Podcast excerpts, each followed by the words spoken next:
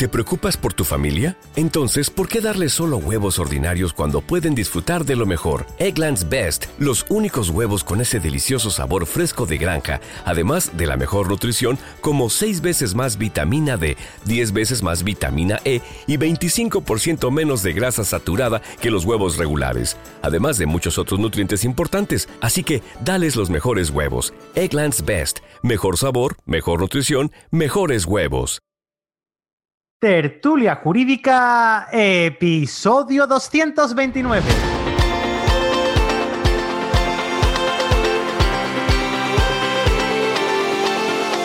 Hola, buenos días y bienvenidos a Tertulia Jurídica, el podcast donde los profesionales del derecho se quitan la toga y comparten su visión sobre temas de actualidad. Muy buenos días a todos y a todas. Mi nombre es Ángel Seidedos y soy el director de este programa. Y hoy venimos a hablar en familia, venimos a hablar del acompañamiento emocional en el proceso de familia, en el proceso de divorcio y, otros tantos que ahora hablaremos y describiremos. Bueno, este, este programa sale porque eh, la amiga Ana Alma, Ana Almi, Almi, Almiñana, Ana Almiñana. Almiñana, Ana Alma, conocida por Ana Alma, más conocida por este nombre, eh, lo propuso y bueno, yo creo que, que, es bastante interesante y no solo en divorcio, sino también en, otro, en otras cositas que podemos ir haciendo. Y para ello, pues bueno, pues ha venido, ha venido Ana Alma, te voy a llamar así, Ana, te aguantas, lo Se me ha quedado ya. También Sara. O Alma, me puedes llamar Alma, ¿eh? No, Alma. Bautizado. Sara, Sara Jiménez, muy bonita. Y Enrique Sainz Rodríguez. Chicos, chicas, muy buenos días. Buenos días. Buenos días. Muy buenos días. Yo iba a decir donde los profesionales de derecho se quitan la toga. Y es que, es que no hace temperatura para ponerse la toga, ¿eh? No, y además, por suerte, nos han eximido todavía de ella. O sea que vamos a aguantar unos, unos meses más todavía. Este verano nos libramos también de pasar calor. Yo me la pongo, ¿eh? A mí me gusta, yo también me la pongo. Yo me la pongo porque además crea, distancia y es un poquito de. Mm, guardas un poquito la compostura del, sitio, ¿no? No sé, yo creo que yo creo que es una. De hecho, el otro día. El otro día lo llamé, la, llamé eh, armadura. O algo así. la armadura. Digo, padre que me voy a poner armadura. a ver, Ángel, como anécdota sobre la toga, os contaré que cuando tuve, tuve un juicio de desahucio que gané y había una nena, o sea, de la familia que tenía seis años, y al salir del juicio me cogió de la mano, miró a su mamá y le dijo, mamá, yo de mayor quiero ser una heroína como ella y llevar capa negra. Y capa negra. Quedado con eso, ¿eh? De Harry Potter. Hombre, siempre er, puedes ser heroína de una u otra parte, ¿no? Porque obviamente para la parte a lo mejor si iba defendiendo la parte de desahuciada, probablemente para el banco no, era la heroína. Pero claro, ser una heroína para una niña es lo más. es Fantástico. Yo me fui pagada, lo reconozco. Entonces venimos a hablar hoy sobre el acompañamiento emocional en los procesos de, de familia. Ana, ¿y por qué me propusiste este tema? Porque me pareció, me pareció bastante interesante y creo que, que podemos, puede dar mucha chicha para charlar. Eh, puede sacar chicha porque muchas veces compañeros suelen decir soy abogado y no psicólogo. Y me entendéis, ¿no? Porque sobre todo en temas de familia, pues la persona no solo viene a que le divorcies o a que si no están casados, pues regules las medidas de, de los hijos no matrimoniales, sino que vienen a contarte el problema y quieren ser escuchados. Por lo mm. tanto, nosotros como letrados también debemos empatizar. Eh, la cuestión es, ¿debemos sugerir el acompañamiento emocional con, algún coach de familia o psicólogo especializado en familia para poder em, gestionar este tipo de emociones que realmente no ayudan nada a la hora, o sea, en nuestro trabajo, porque nosotros lo que queremos en sí es que sean pactos acordes eh, a las necesidades de la familia y a veces por tener esas emociones negativas, pues se, se frustra bastante y eh, a mí no me suele pasar porque lo trabajo bastante, pero yo oigo compañeros y, y algunos de vosotros corregirme si no es así, que a lo mejor se tiran con un divorcio dos y tres años porque no hay manera de conciliar con esas familias. Entonces, la duda es, debemos sugerirles un acompañamiento emocional sin que se sientan atacados de diciendo no estáis bien de la cabeza, que no es el caso, sino hacerles entender que en ese momento, pues evidentemente las, emociones es como mi ex es lo peor y claro, solo como que sueltan el cajón de la basura, el cajón de mierda que decimos, eh, con nosotros, pero no soluciona eso el problema. No, yo creo que sirve, como para desahogarse quizás, ¿no? Desahogarse, ahí está. Totalmente. Si es que yo estoy de acuerdo con Ana, cuando un cliente viene al despacho con un tema de familia, generalmente, si imaginamos que la reunión dura 60 minutos, de su caso solo se ha hablado 10, 50 minutos ha sido para contar su día a día. Por eso, por lo que está buscando también, por eso muchas veces reivindicamos la labor del abogado de familia, de que tiene que tener unas, unas cualidades que no tienen otras ramas del derecho. Ojo, que no es menosprecio otras ramas del derecho. Pero el abogado de familia Ana lo decir muy bien, tiene que entenderlo. Muchas veces el cliente lo que busca no es que le digamos, pues mira, el procedimiento va a tardar hay que presentar la demanda, va a haber un juicio. No, no, que entendamos, que le, sepamos, dar una solución. Pero ojo, Ángel lo ha decidido bien, ¿hasta dónde? ¿Hasta, dónde tenemos? porque muchas veces trazar la línea de, digamos, el apoyo emocional o el apoyo psicológico que le puede dar un abogado al cliente, hay que saber diferenciar y depende mucho de la persona. Yo, por ejemplo, en mi caso, voy a decir, yo cuando empecé, cuando empecé a ejercer la abogacía, abogacía de familia, pues me costaba muchísimo no llevarme los problemas del cliente a mi casa. Es decir, no, no, no sabía trazar la línea. Muchas veces es verdad que sí, que a lo mejor el cliente este, estaba muy contento, pues le estamos dando una, me ha dado un apoyo emocional muy bueno, pero eso no es bueno tampoco. Hay que saber trazar la diferencia. Ni muy frío, porque entonces se va el cliente, ni tampoco ejercer como psicólogo, porque somos abogados, no psicólogos. Saber marcar los límites, Enrique. Entonces, muchas veces cuando a lo mejor viene un cliente y te cuenta, por ejemplo, o sea, o que mi ex es un alcohólico o una alcohólica y pone a parir al ex y estamos tratando de establecer las medidas de los hijos. Entonces, claro, como letrados, pues le dices, mira, a ver, no estás con ella o con él. Dice, y lo que quieres es que tus hijos estén bien. Pues vamos a centrarnos en eso. Eliminemos las connotaciones negativas, porque hay casos en que, esto también lo conozco de compañeros, que retroalimentan esa negatividad. Entonces ahí se, es cuando se convierten los procesos contenciosos totalmente eh, parecen indefinidos, que no se acaban nunca. Además, muchas veces, como ese letrado no sabe gestionar esas emociones, pues se van otro abogado, otro abogado. Entonces, otra cuestión en relación al acompañamiento emocional. Sería importante que el abogado de familia estuviera puesto en materias transversales como el tema de que estamos hablando de la programación neurolingüística, que por ejemplo yo ahora me estoy formando, para saber eh, trabajar con el cliente, siempre yo digo que es bueno hacerlo con otro compañero que se dedique exclusivamente a eso para que se pueda llevar mejor. Sobre todo para que el cliente al final lo que quiere es una solución rápida. Si al final aprendemos a ayudarle a gestionar sus emociones sin convertirlo en algo personal, que eso es lo importante. El abogado siempre tiene que poner esa barrera, como entiendo que, que puede hacer cualquier psicólogo o el coach pero en este caso estoy diciendo, eh, sería interesante que tuviéramos un acompañamiento y sugiriéramos trabajar en equipo con un psicólogo o coach de familia o ¿Tú, lo tal vez deberíamos formarnos más en este tema. Porque el derecho de familia no tiene nada que ver con, eh, con, el resto de derecho. De hecho, muchas veces se nos acusan por otros compañeros que, que, el derecho de familia no es derecho, porque como es el régimen más flexible y al final lo que se pretende regular son las relaciones de familia, ¿Vosotros qué opináis? yo te voy a contestar a la primera pregunta que todavía no, te he dicho nada. Eh, mi respuesta, como todo, creo que en derecho es depende, depende del cliente, porque sí que es verdad que hay clientes que bueno, es que básicamente un cliente que viene a divorciarse, como ha dicho Enrique, 40 o 50 minutos los dedica a explicarte su tema, porque para él es lo más importante del mundo lo que ha pasado.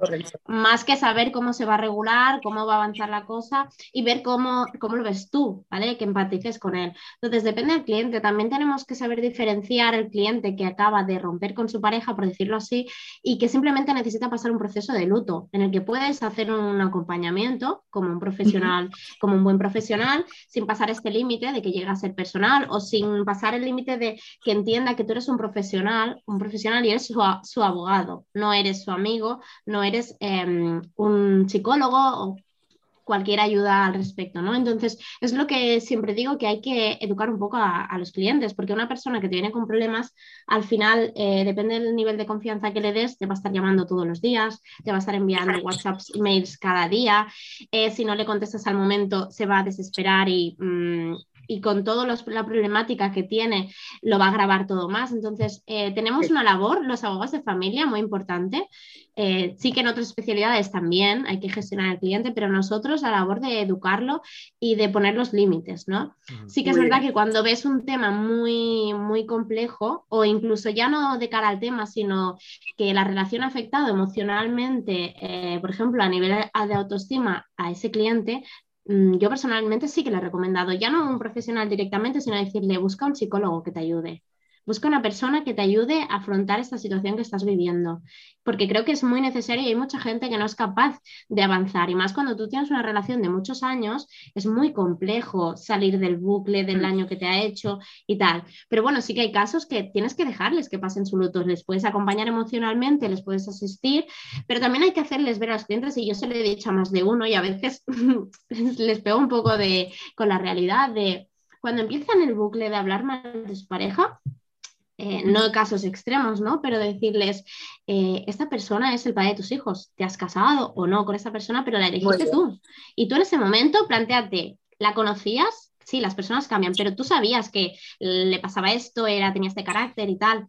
Y es realidad, lo has elegido tú. Si ahora yo recuerdo una cosa que te dije hace ya bastante tiempo. Mm, tú te, estás riendo porque creo, que, creo, que creo que recuerdas exactamente la frase cuál era. Te dije, Sara, no es con quién te casas, sino de quién te divorcias porque no es la misma persona. No, mm. claro. Tú cambias, el punto, tú cambias el punto de vista, pero realmente la persona... Es la misma onda, Es la misma. Es la misma. Sí, pero aunque sea la misma persona, no está en la misma onda, Ana. Claro, no está en la misma. Perfecto, sí, totalmente. Ha cambiado la perspectiva, que es lo que está diciendo. Claro. Ya no, lo ves igual. O sea, se ha roto el velo ese del amor, empiezas a ver todos los fallos, pero ya no lo ves ni guapo. No lo ves ni guapo. Hay una, no sé si ustedes conocéis, la serie de cómo conocía vuestra madre. Sí. Muy, probablemente muchos de la audiencia la conozcan. Eh, en, esta, en esta hay un episodio en el que Ted Mosby está muy enamorado de una chica y, esa chica es preciosa, como todas las, amigas que, tiene Ted. Y, él, y él es que quiere presentársela a sus amigos y cuando se la presenta a sus amigos, los amigos la tratan muy mal pero él no entiende, no llega a entender el por qué. Porque es que este, e, él, no llega a ver lo negativo de ella. Que lo negativo de ella es que habla mucho, no para de hablar, no deja a los demás hablar, pero él, está súper encantado, súper enamorado con ese velo que dice Ana, que no llega a ver eh, la realidad de todo. Entonces, cuando, le, cuando se lo dicen, le rompen el cristal, entonces, claro, ya se, escuchan que está roto y se ve la realidad, ya anécdota aparte. No, totalmente no. Si lo estamos diciendo, es que, a ver, cuando una persona se divorcia, se separa, cualquier asunto de familia, es muy importante el apoyo, el, estar bien psicológicamente, porque el proceso no va a durar una semana, ni dos semanas. Entonces, lo que decía Ana, del psicólogo puede ser una solución. Es verdad que también es verdad, depende de cada persona. Yo siempre recomiendo, porque, ojo, y es un arma de doble filo, que voy a decir, es que, no se sola la persona. Cuando estás divorciado de tu pareja, generalmente también sientes una sensación de soledad. Estoy solo, no sé cuánto, siempre por rodearte de amigos, de familiares, que te apoyen psicológicamente durante este proceso, porque es que no, es nuestra labor, los abogados. Podemos ayudar, pero nuestra, labor no es hacer que psicológicamente estén bien. Ahora bien, se lo digo que es un arma de doble filo, porque muchas veces también estos famosos familiares los satélites que llaman en los juzgados, a veces son los causantes muchas veces de agravar más la situación. Claro, lo retroalimentan, ahí es donde voy. Supongo que muchas veces ha pasado a vosotros, a mí muchas veces en las reuniones me viene el cliente con la hermana o con esto, o con el, el primo, o de repente me llama, me llama de repente al despacho un día, no, es que soy el hermano de no sé cuántos, que quiero comentarte unas cosas. A ver, tú tienes una visión de la realidad y, tu hermana, tu hermano tiene otra visión de la realidad. Es importante que la apoyes psicológicamente, pero no que le metas cosas en la cabeza. Porque luego puede haber problemas y a veces muchos divorcios se enquistan justamente por eso. Porque los famosos satélites se están metiendo ahí entre ellos, es que no sé cuántos, no sé cuántos. Claro, se aprovechan de que está las personas que están divorciando están viendo una situación de vulnerabilidad. Están ¿Cómo es el dicho, Enrique, de todo el mundo hace leña del árbol caído? Totalmente. Es así, o sea, aprovechan que uno está mal y en vez de darle ánimos para tal, no, lo que hacen es poner a parir al ex, es lo peor, el tal, entonces claro, están retroalimentando en negativo a esa persona. ¿Eso, qué hace? Pues complicarnos los divorcios, tanto a los profesionales como a ellos mismos. Entonces, lo que, lo que trataba de comentar es eso, que yo soy muy pro del divorcio saludable, Entonces, por eso siempre trato desde eh, el minuto cero que entra el cliente en el despacho de ver los focos, si viene con el primo, si viene tal, y a llegar, a empatizar eh, con él para poder gestionarlo de, la manera más saludable, más sana, que, no les afecte psicológicamente. Eh, lo que digo, hay veces que hay gente que, que le sale natural y otros lo que digo, a lo mejor tienen que trabajarlo con materias transversales, pero que es importante. Y os lo digo, sin que sea algo que yo me lo tome como algo personal, sino que como una de las cosas principales es cuando entran, hacerles entender que han llegado a mi despacho para solucionar. Por eso decimos, somos facilitadores de soluciones. Entonces, y lo que dices, y lo que dices lo que dices, eh, Ana, del tema de un divorcio saludable, lo enlazo un poquito con lo que has dicho antes, de que un divorcio eh, no se tiene que enquistar y no tiene que durar tanto. Ahí está, me refiero a lo Que, lo que pasa también es que para que sea sano un divorcio, ya no te digo que sea de mutuo acuerdo, sino contencioso incluso, tiene que pasar tiempo, porque en el momento de la ruptura em, las personas toman decisiones muy erróneas. Yo, por ejemplo, personalmente nunca dejo que mis clientes mm, al mes ya decidan las cuestiones que va a regir su divorcio. A mí me da igual que quieran cerrarlo, se lo tienen que pensar. Se lo tienen que pensar y en frío. Y en frío no es un mes ni es una semana. Entonces, los procedimientos se alargarán, sí, pero es que contra más estable esté esa persona, más capacidad vas a tener de que tome unas decisiones seguras. Exacto, Sara, por ahí vamos. O sea, no estoy diciendo que sea rápido en el tema de que lo hagamos en un mes o en dos, pero quiero decir que si lo vas trabajando desde el minuto cero, va a ser muchísimo más fácil y que no se convierta en un procedimiento enquistado de estos que os he dicho que tardan un año, dos años, tres. Entonces me refiero a eso, que tenga la duración que, que necesite y sobre todo también estoy contigo con el tema de que se deben respetar los duelos de cada persona. Entonces, para eso hay que darle su tiempo, que se lo piensen, pero que no firmen nada sin que lo tengan todo claro. Y, lo que digo, durante para eso, también para eso también estamos nosotros realmente, porque para, Mm, somos acompañamiento, pero realmente somos sus representantes legales. Tenemos que velar por sus intereses. Ya no te digo mutuo acuerdo que te vengan los dos y tienes que velar por los dos, que ya es muy complicado, ¿no? De gestionar mm, más que un contencioso que tienes a tu cliente y ya. Pero nosotros somos realmente los que tenemos que decirles que no puedes firmar esto porque te vas a arrepentir. O sea, hoy te parece fantástico, pero en medio año te vas a arrepentir. Entonces, Ahí es donde entra nuestro papel de velar por sus intereses y eh, preparar o sugerir convenios que sean acordes con las necesidades de la familia. Por eso decía que hay que trabajarlos primero, hay que ver y conocer un poco cómo es esa familia para que el convenio esté adaptado. Pero claro, lo que estaba diciendo, primero debemos eh, dejar que pase ese duelo y sobre todo eliminar las connotaciones negativas o esa parte tóxica que ya te digo, yo como ejemplo os pondré, me entró una chica en el despacho que cuando leí la demanda que le, que le habían enviado la abogada de su ex, a mí se me puso lo que se dice gallina de piel, ¿no? Pero en mal rollo. O sea, vamos, eh, la estaba acusando de loca para arriba. Entonces, eh, esas situaciones, la verdad que son bastante tensas y eh, aunque no te afecten a nivel personal, pues dices, ¿cómo debe sufrir una madre recibir esto? Entonces, ahí nuestro trabajo está de velar por sus intereses y contestar como toca y trabajar bien el caso para cambiarlo. Este asunto al final acabó de mutuo acuerdo, porque en el peor de los casos parecía un contencioso, pero trabajando con todas las herramientas que tenemos nosotros legales y también un acompañamiento emocional hacia esa persona, que quiere decirte algo tan simple como si esa persona pues a lo mejor sí que va al psicólogo o digamos al psiquiatra, eh, pues hablar con los profesionales, porque ese también es nuestro trabajo. Hablar eh, eh, Ana, una pregunta que te voy a hacer a raíz de la reforma que han hecho ahora. ¿Tú eres partidaria de la mediación dentro del procedimiento de familia? Digo, oyendo, oyendo escuchar lo que estás diciendo. Yo soy mediadora familiar, por eso lo digo. Bueno, pero, pero puedes, no, yo también soy mediador, te digo que puedes decantarte sobre los dos. Por esto no, te pregunto oyendo hablar de ese tema también, de, porque yo personalmente, justamente porque estás diciendo, yo no es que esté en contra de la mediación dentro de la, eh, en los asuntos de familia, eh, de familia, sino que es que, ya hemos hablado de esto en una ocasión, por lo que estamos hablando lo veo muy difícil.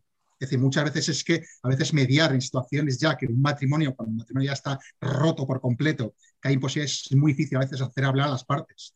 De hecho, lo que estamos hablando a veces para procurar el bienestar emocional y psicológico de, de los clientes, yo siempre cuando veo un cliente de despacho, lo primero que le digo, mira, si al final te quedas con nosotros, nos contratas, tú te mantienes al margen. Las negociaciones vamos a negociar los abogados entre nosotros. Porque si mm. negociáis vosotros, si negocian las partes, al final entran factores humanos y la decisión que vas a tomar la vas a tomar más con el corazón y con el, que con el cerebro. Y este es una de las excepciones que es mejor. Se quita la, eh, se quita la parte racional, que quizás es la que aportamos los, los técnicos, los profesionales, y, y, va, más a la parte emocional, que claro, que es que al final el que, el que cuando tienes un asunto de que tu pareja se ha roto, eh, entran ahí, me imagino. Yo no llevo asuntos de divorcio, ya lo sabéis, porque no es por no es eh, por lo que dijo Enrique el otro día en el post ese que puso hace un mes y algo, ¿no? El de eh, ¿por qué rompes parejas? Eh, es, que me lo, es, que, es que me lo, muy mala persona.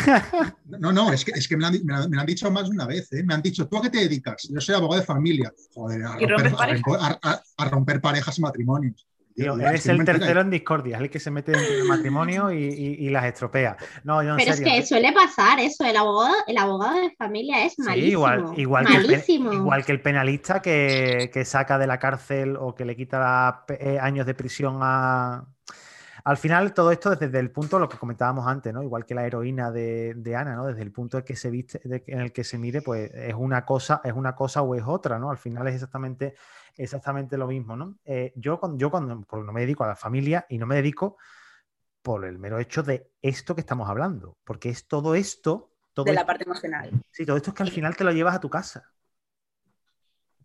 Pero los abogados de familia, a los abogados de familia nos tiene que gustar el salseo, por decirlo Pero así. ¿cómo, ¿cómo, gestionáis eso? ¿Cómo gestionáis eso? Porque claro, lo, que estamos hablando, tú llegas a tu, a tu casa, te sientas en el sofá, como tú tengas únicamente un teléfono móvil al lado, un WhatsApp al lado, eh, porque no tengas dos teléfonos, eh, capaz que te llega un mensajito del cliente. Tienes que aprender a gestionarlo, tienes que aprender porque esto es lo más bonito y lo peor de ser abogado de familia. Porque por una parte, por ejemplo, yo tengo algún cliente que al final te dice, hace poco también subí un post que no solo compartir, pero una clienta me dijo, Sara, eres una gran profesional, pero eres mejor persona. Por el acompañamiento precisamente que le he hecho a esta persona, que era un divorcio de mutuo acuerdo, muy complejo, intentamos que fuera mutuo acuerdo y lo hemos alargado siete meses, pero hemos hecho un acuerdo mm, fantástico. Pero al final también es lo peor, por ejemplo, tú te coges una semana de vacaciones y hay clientes que te hacen, eh, te envían mensajes cada día, te hacen audios por WhatsApp cada día te llaman cada día y dices tú, eh, gestión del cliente también. Entonces, tienes que tener una forma de desconectar y no llevarte los problemas a casa. Oye, llevarte los problemas de los clientes. Yo cruzo los dedos, Sara, pero en eso sí que he educado muy bien a mis clientes y no me lo suelen hacer. Algunos siempre se te cuela, pero claro, en eso sí que lo suelo trabajar bastante porque, claro, tienen que tener respeto a su abogado. De hecho, hace poco puse en mi estado el fin de semana, no, es fin de semana ama a tu abogado y no lo llames el fin de semana. por eso.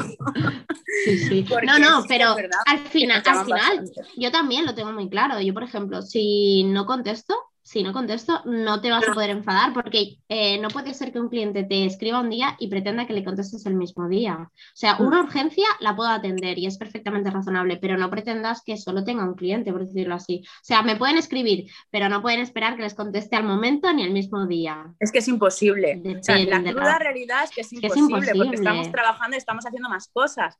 Y además, lo que digo, si encima no llevas solo asuntos de familia, pero claro, es que el de familia el, cliente de familia, hay muchos que es verdad que te absorben. Eh, yo aquí como anécdota también voy a contar que no me escucho mi marido, pero es que ah. encima somos los dos abogados. Y él es más penalista, pero le tocan también asuntos de familia. Pues todos los clientes que les da por llamar a todas horas, le tocan a él. A él.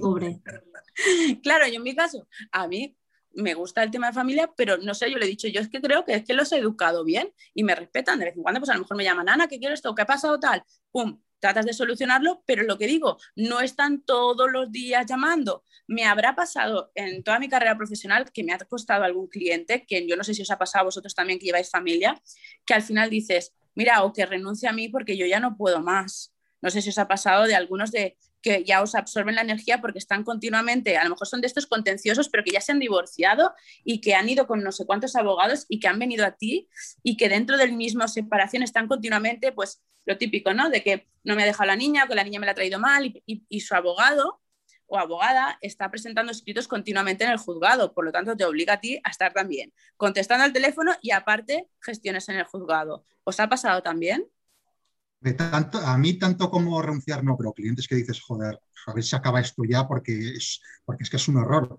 Pero el problema es que al final es lo que, es lo que he dicho también al principio, también cómo se gestiona eso depende, a ver, obviamente con el paso de los años también pasa, adquiere muchas tablas, pero también depende mucho de la forma de ser. Yo conozco abogados dentro del derecho de familia que son fríos, pero fríos como el hielo, parece un bloque de hielo. Le hablas, le dice, eh, te contesto, vale, perfecto, ya está.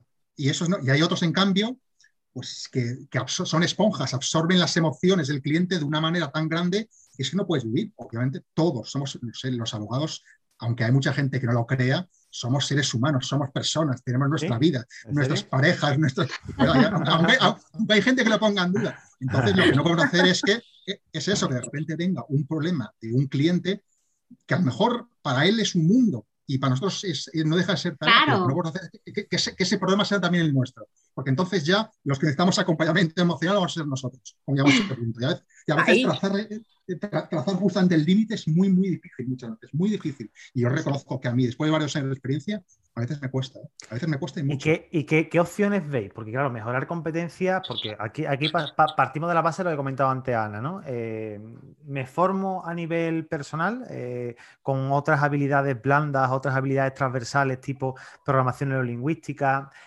tipo de otro, no sé, inteligencia emocional o, otro tipo, o mejor, se deriva a una tercera persona que conozca, que controle y que sea coach, coach de familia, coach emocional o algo así. Eh, cómo lo veis ustedes? ¿Qué, veis mejor para cada uno? Cada uno desde su punto de vista, claro, lógicamente. La mediación familiar también, o sea, puede ser coach de familia, mediación familiar. Verás, con todo el respeto del mundo y desde la más, la más eh, de la ignorancia más, eh, más grande que, pueda existir, existiendo, existiendo los divorcios de mutuo acuerdo, ¿para qué metemos esa otra figura? Verá.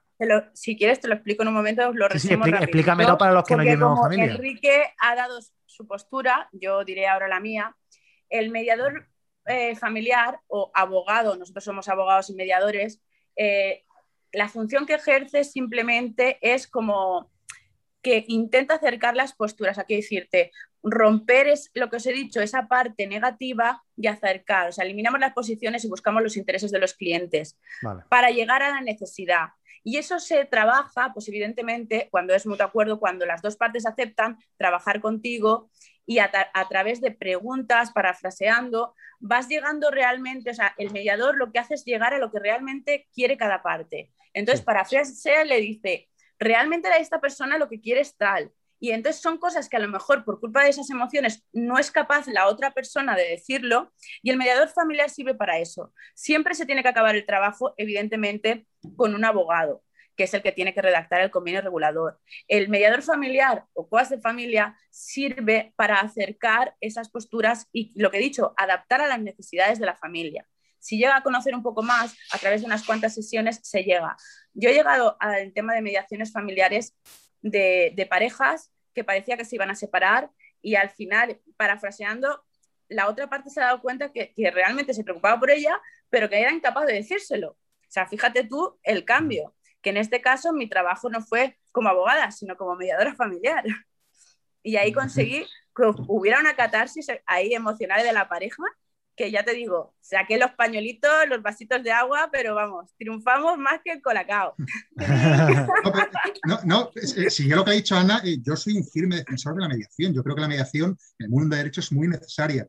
Pero a lo mejor por la experiencia que he tenido, creo que, y ojalá me equivoque, ojalá me equivoque más que nada porque dentro de nada viene una ley que la va a poner obligatoria, pero ojalá me equivoque. Pero creo que en los asuntos de familia encuentro difícil encaje. Eh, es una opinión y totalmente lo es igual, es igual, es igual que el penal, Enrique, como aquella vez que estuvimos hablando en una tertulia.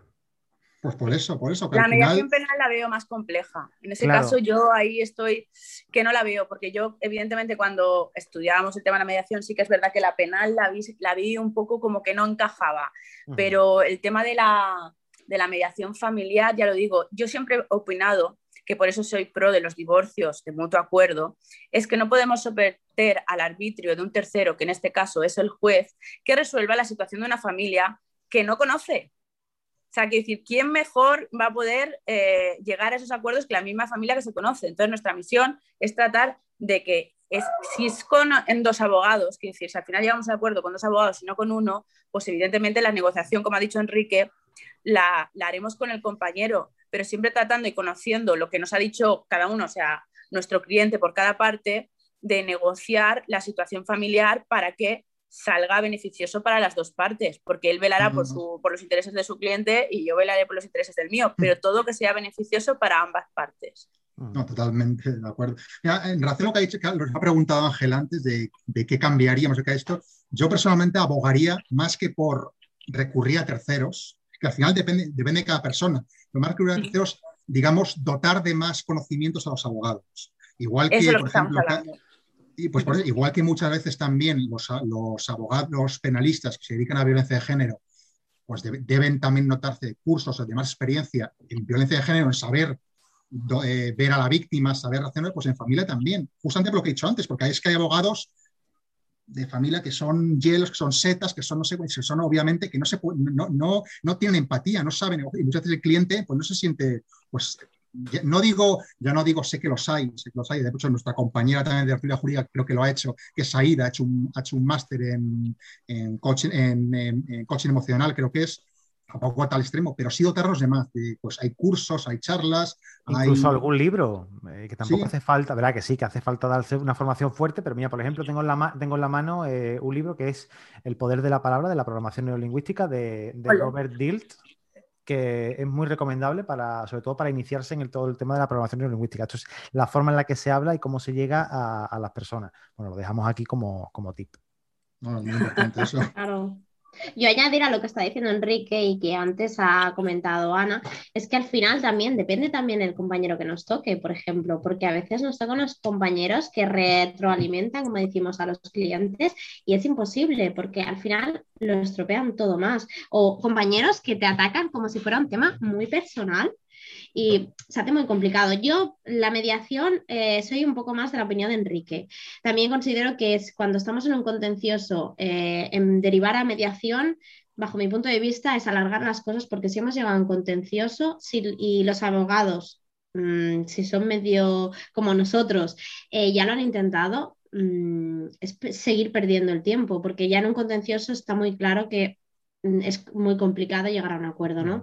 Sí que es verdad que eh, siempre que te llega un cliente, tú vas a intentar hacer lo posible por hacer un mutuo acuerdo, porque es lo que dices, no hay nadie mejor que la propia familia para saber las necesidades que tiene y cómo se va a organizar mejor, pero a veces esto es imposible. Es que en familia y sobre todo en familia es muy difícil por eh, la connotación sentimental que tienen los propios hechos. No, totalmente. Yo estoy de acuerdo, yo estoy de acuerdo con una cosa, es verdad que si el resultado, si una un matrimonio se divorcia mediante, que decir, me, han acudido a un mediador y a un acuerdo, psicológicamente tienen mayor satisfacción si han acudido a un mediador que a un juez. Obviamente porque la mediación, la decisión que han tomado la han adoptado a ellos, no la ha adoptado el mediador. Hombre, yo, yo, soy, yo soy partidario no solamente en familia, sino en cualquier tipo de, decisión, que date cuenta que cuando la decisión al final la toma eh, su señoría, ambas partes no, van a estar de acuerdo, al menos, hablando de, a lo mejor quizás en, civil puro y duro, ¿no? Eh, porque no, no, va a tomar, tú puedes salirte con la tuya, pero quizás no te has salido con la tuya al 100%. Eh, y la otra parte exactamente igual. Eh, en el caso de la mediación, pues ambas partes median, dan su brazo a torcer, pierden ciertas cosas, pero sienten que han ganado porque no ha habido una tercera persona que haya mm, tomado la decisión por ellos, ¿no? Entonces yo creo que es un acierto. En mi opinión, creo que es muchísimo mejor porque nosotros ya estamos acostumbrados, entre comillas, a entrar en sala y celebrar contenciosos, pero no hemos pensado en lo traumático que suele ser para nuestros clientes. La mayoría no han pasado nunca por un juzgado. Pueden, puedes tener el procedimiento súper bien preparado y cuando entran en sala tartamudean, no saben qué decir, se ponen súper nerviosos. Yo hay veces que incluso con testificales veo lo, crudo que está el asunto y dices, yo, esta persona se me va a derretir aquí mismo. Y, al revés, al revés, y contrarios que dices, eh, por ejemplo, eres un pésimo padre o madre, pero hablas fantástico y al juez lo convences. Y en cambio, mi cliente es una bellísima persona y se ha encargado de los niños siempre y se ha puesto de los nervios y lo has tropeado todo. Claro, es que es un arma de doble filo, Sara, es que lo estás diciendo. O sea, la otra parte, que claro, el otro, que justamente es el que lo está haciendo fatal, viene a juicio, se desenvuelve súper bien y, eh, claro, tu cliente y tú te quedas como... Entonces, claro, por eso soy partidaria de trabajar. O sea, el trabajo del abogado de familia yo creo que es eh, durante el proceso tratar de, conciliar con las partes, con el compañero contrario, porque ya te digo, en el juicio es que siempre se está al 50%, porque es que no sabes cómo va a reaccionar tu cliente, cómo va a ser el contrario. Y sobre todo esto no es como un tema civil o, un mercantil, ¿no? Aquí se está jugando eh, tema de la familia, ¿no? Y, aquí además se tocan valores fundamentales, que, es el tema de, los niños, de la familia. Entonces, eh, quieras o no, cuando entras en un contencioso, evidentemente siempre hay un ganador y un perdedor. Entonces, bueno, cuando, habla, cuando hablamos de, cantidades de dinero, pues bueno, te, pica el bolsillo, pero aquí estamos hablando de, un tema que, es emocional, que es el tema de cuando conceden a lo mejor la custodia a, un padre que es maltratador. Y esto han habido casos sonados en televisión. Me refiero que por eso digo que es muy importante trabajar desde el principio con los clientes para evitar este tipo de situaciones. Sé que hay asuntos que son como inevitables, es muy complejo y nos toca ir a juicio. Pero por eso se había dicho que si es importante que vayamos, o sea, con un acompañamiento de un profesional, ya sea un mediador familiar o un coach de familia, que cada uno ejerce su función, podéis elegir al que queráis. O nosotros, como abogados de familia, como ha dicho Enrique, pues somos abogados y mediadores muchos. Eh, si además, pues eso, eh, yo entiendo que sí, en mi opinión, que debemos continuamente formarnos como, como mi compañera Aida, que también se, se formó en mediación, de hecho nos conocimos allí, y además eh, se ha sacado lo del coach de inteligencia emocional, o sea que si quieres por lo menos ejercer con la mayor efectividad en, en asuntos de familia, este tema debes por lo menos controlarlo, sino dominarlo. Bueno, nos apuntamos esto y, que bueno, que la audiencia se lo apunte también porque es interesante, ¿no? Yo creo que al final todas estas cosas nos dan valores como profesionales. Porque no es lo mismo decir, soy abogado de familia, que soy abogado de familia, eh, experto en tal, inteligencia emocional, no sé, no sé cuánto. Y además, aparte, no solamente como darte valor como profesional, sino eh, porque tu vida va a ser más saludable al menos tu, claridad mental y tu, y tu situación emocional, porque eso de tragarte todo el marrón de la familia y que no llevas un divorcio únicamente a la par, y eso lo podemos, me lo podéis corroborar vosotros, que lleváis varios, varios al mismo tiempo. Muchísimos, varios, no, muchísimos. que compañeros. Y todos estos, todos estos inputs externos del cliente trasladándote su, su preocupación y su problema, que aunque sea, eh, tenga una valoración de 2 sobre 5, o 2 sobre 10, mejor dicho, eh, para ellos es lo más importante y es, el problema más grande. Entonces, todo esto al final te acaban mandando típico audio de, eh, mira el audio que me ha enviado mi ex. Eh, bueno, ¿y esto qué tiene que ver con, el tema? Bueno, bueno pues, yo qué sé, ¿no? al final te lo acabas tragando tú como si tú tuvieras también una, parte importante dentro de, dentro de, esa, de esa relación rota, ¿no? Y, y bueno, pues al final también esto, ¿no? Es salir de, lo típico y, tener otras habilidades, ¿no? Enrique, tú, tú, tienes mucha formación en esto también, ¿no? Suerte o por desgracia, sí. además, como me dedico exclusivamente también a esto, pues. Pero debo decirlo también, ya lo he dicho muchas veces, lo digo ahora y lo sigo diciendo, me encanta el derecho de familia. Es decir, no me arrepiento del minuto uno de haberme dedicado a esto. Es una ¿Te, gusta, ¿Te gusta romper familia? Me encanta, me encanta, me encanta, me encanta. no, no, ayudarles a que puedan rehacer su vida. Hay que ser totalmente práctico. Porque un buen asesoramiento es muy, muy importante. Di que sí. Bueno, familia, oye, de verdad, muchísimas gracias por el ratito. Yo creo que se ha alargado bastante la, tertulia. Si queréis que, podamos, que hablemos de algo más, eh, podemos hacerlo y si no, ya cortamos. Lo dejamos para otra para otro día, ¿no? Otra, dejamos a la con ganas de más, ¿no? Ha quedado bastante, bastante claro, yo creo. Y completito, chicos. Sí. Fantástico. Muy bien, pues nada, eh, lo dicho, muchísimas gracias y que paséis un buen eh, sábado y un buen domingo, un fin de semana. Y a ti que nos estás escuchando, darte las gracias por escuchar este episodio, por las valoraciones de 5 estrellas que nos haces en iBox, en Spotify, en iTunes y recordarte que nos escuchamos mañana aquí con palomitas de marca blanca, aquí en tu podcast en Tertulia Jurídica. ¡Chao!